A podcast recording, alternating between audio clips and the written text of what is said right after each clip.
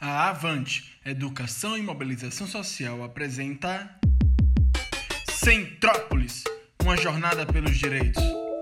Audionovela produzida com o apoio da Kinder Not Health, KNH, através do projeto Estação Subúrbio, nos trilhos dos direitos. Acompanhe.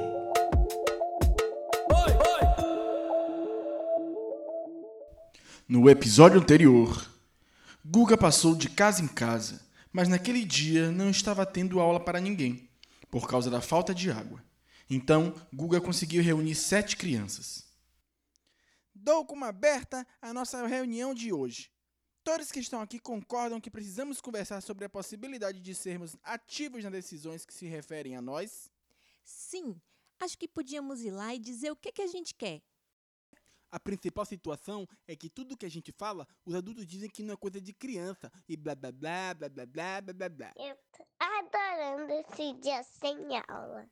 Tá, Zequinha, da próxima vez você não precisa nem vir pra reunião. Fica de cara pra cima vendo o tempo passar.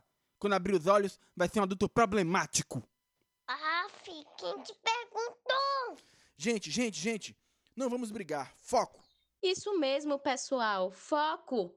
Nós precisamos elaborar as questões para reivindicar o nosso direito de participar. Esse direito tem um respaldo aqui no Brasil no ECA. Eca. Sim, Zequinha, ECA. Estatuto da Criança e do Adolescente. Eita, já ouvi falar disso, mas pra que serve? No ECA estão descritas as leis e os deveres que todos devem cumprir para garantir o direito e a proteção das crianças. Isso tudo foi pensado para que a gente tivesse qualidade de vida. Lá tem o regulamento dos nossos direitos humanos. A gente ouve muito que criança não tem direito disso, não tem direito daquilo, que isso não é coisa de criança. Isso é verdade. Quase todo dia a gente ouve que tudo não é coisa de criança, que a gente é muito novo e que não sabe de nada, que tudo quem decide é gente grande. Hum. Pois é, os nossos direitos são muitos. Afinal, também somos cidadãos. Vocês sabem quais são os nossos direitos? É, é educação. Aff, lá vem um nerd. Que direito mais chato. Chato é você, que vive falando bobagem. Epa, parou? É, pessoal, a gente também tem direito à cultura, educação, lazer, proteção e saúde. Brincar, fazer esportes. Aí, vamos? Isso, gente. Além desses, tem outros direitos, como nome, nacionalidade, lar com amor, segurança e compreensão, atenção do governo e, em hipótese nenhuma, trabalhar. E também tem o que nos trouxe aqui hoje, o direito à participação. E vejam participação como sermos escutados e a nossa opinião ser levada em consideração nos momentos de decisões importantes, principalmente se a decisão nos envolve. Isso está no artigo 16 do ECA. Eita, falou bonito, Tina. É dever dos adultos abrir espaços para a gente se expressar e ser escutado. Eles precisam saber disso. Concordo. Acho muito ruim a forma que tratam a gente. Porque a gente até ouve falar de algumas coisas dessas na escola. Mas quando a gente vai conversar, na prática isso não acontece. E quando a gente consegue falar, ninguém ouve de verdade. Não adianta nada. Durante a reunião, muita coisa foi discutida, principalmente que as suas opiniões fossem levadas em consideração nas tomadas de decisão. Neste dia, todas as crianças presentes foram escutadas. Enquanto as crianças falavam, Tina ia tomando nota. Acho que hoje, como temos muitas crianças e todas nós concordamos que precisamos ter um espaço garantido, poderíamos eleger duas crianças que representassem a voz de todas na reunião dos anciões, onde eram discutidas e resolvidas as demandas locais. Vamos nessa? Então, depois desse papo furado, a gente pode brincar. Zequinha! Então eu já sei. Depois de toda essa conversa, podemos fazer uma votação para eleger nossos representantes. O que é que vocês acham? Ah, tá. Vamos nessa. Alguém se oferece? Todos ficam se perguntando quem seria a melhor pessoa para o cargo. Bom, eu voto em Guga. Eu também. Eu voto em Nana. Eu voto em Nana.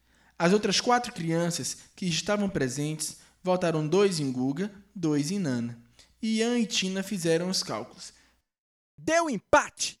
Começam a discussão para decidir quem tem razão. Até que Zequinha, que não tem paciência, está doida para brincar, grita: Chega! Por que os dois não vão de uma vez? Hum, Uma menina e um menino resolvido. A- Até que fim você deu onde é que preste. Ô, gente, olha a intriga. Vamos ficar numa boa. Eu topo. E você, Nana? Com certeza, tamo junto. Agora a gente pode brincar? Gente, para fazer essa conexão com os adultos, vai ser importante ver alguém que escute a gente. Hoje, cada um podia pensar nisso e já começar a conversar com eles. Que tal?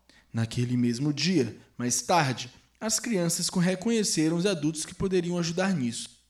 Um deles era Dona Augusta, que, como previsto, parou para ouvir atentamente a fala das crianças, concordou com o que estavam dizendo e fez ponte com os anciãos, conseguindo uma pauta para as crianças. Na noite seguinte, as crianças eleitas foram convocadas para a reunião dos anciãos.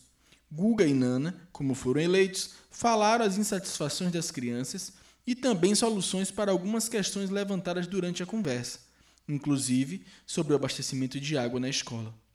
Seu Joaquim, o mais velho dos anciãos, e Dona Augusta viram que a participação das crianças seria interessante para a cidade. E assim, as crianças conquistaram uma cadeira fixa na reunião. Ao fim da reunião, Guga toma uma decisão. Tina, muito obrigado pelo que você fez. Me senti tão bem. Acho que eu vou partir com você e ajudar nessa situação da sua avó. Mesmo porque essa doença pode chegar até aqui. Muitos dos nossos pais trabalham lá na capital. E eu não quero que isso aconteça. Sério, Guga? Vai ser muito legal ter alguém nessa aventura comigo.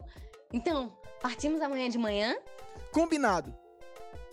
Na manhã seguinte, como as crianças estavam agradecidas, decidiram ajudar Guga e a nova amiga a saírem da cidade com mais facilidade. Dona Augusta se comprometeu a cuidar do cavalo de Tina até que os dois voltassem da jornada.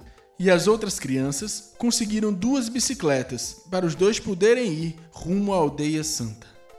Com tudo o que aconteceu, Tina se lembrou de uma história que Dona Maricota havia contado recentemente e que agora fez mais sentido do que nunca. Olá, crianças! Como foi o dia de vocês? O conto de hoje se chama Ajuda.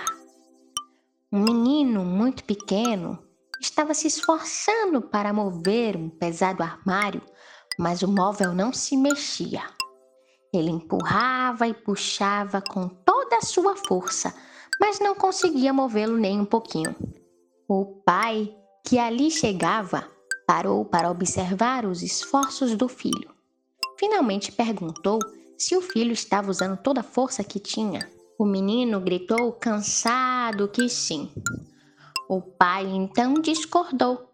Disse a ele calmamente que ele não estava usando toda a força que ele tinha, porque não tinha pedido a sua ajuda. Então, crianças, vocês entenderam esse conto?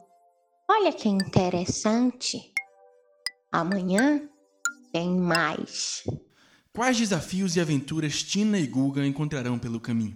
Acompanhe nos próximos episódios. A Avante, Educação e Mobilização Social apresentou Centrópolis, uma jornada pelos direitos. Uma audionovela com o apoio da Kindernot Hilfe, KNH, através do projeto Estação Subúrbio, nos trilhos dos direitos. Siga nossas redes sociais e acompanhe nosso site. Um abraço e até breve.